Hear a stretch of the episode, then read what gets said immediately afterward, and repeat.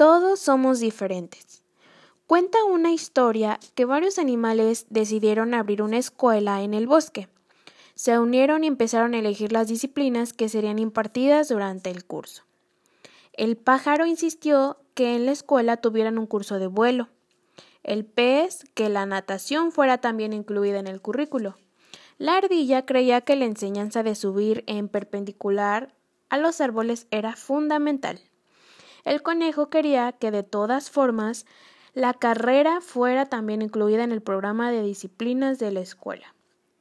Y así siguieron todos los animales, sin saber que cometían un gran error. Todas las sugerencias fueron consideradas y aprobadas era obligatorio que todos los animales practicasen todas las disciplinas propuestas. Al día siguiente empezaron a poner en práctica el programa de estudios. Al principio, el conejo salió magníficamente en la carrera. Nadie corría con tan gran velocidad como él. Sin embargo, las dificultades y los problemas empezaron cuando el conejo se puso a aprender a volar. Lo pusieron en una rama de un árbol y le ordenaron que saltara y volara. El conejo saltó desde muy arriba y el golpe fue tan grande que se rompió las dos piernitas. No aprendió a volar y además no pudo seguir corriendo como antes.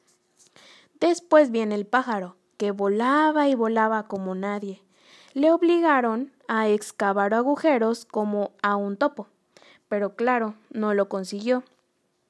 Por el inmenso esfuerzo que tuvo que hacer, acabó rompiendo su pico y sus alas, quedando muchos días sin poder volar, todo por intentar hacer lo mismo que un topo.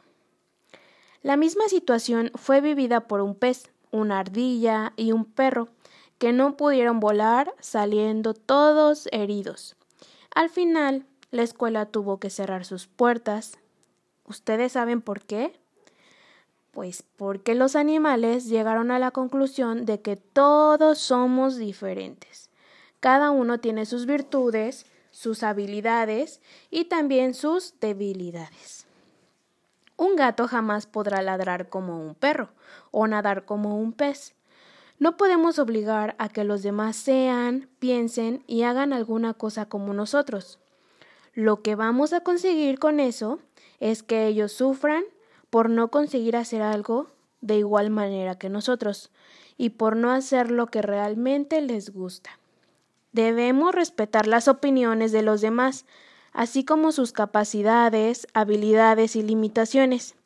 Si alguien es distinto a nosotros, no quiere decir que él sea mejor ni peor que nosotros.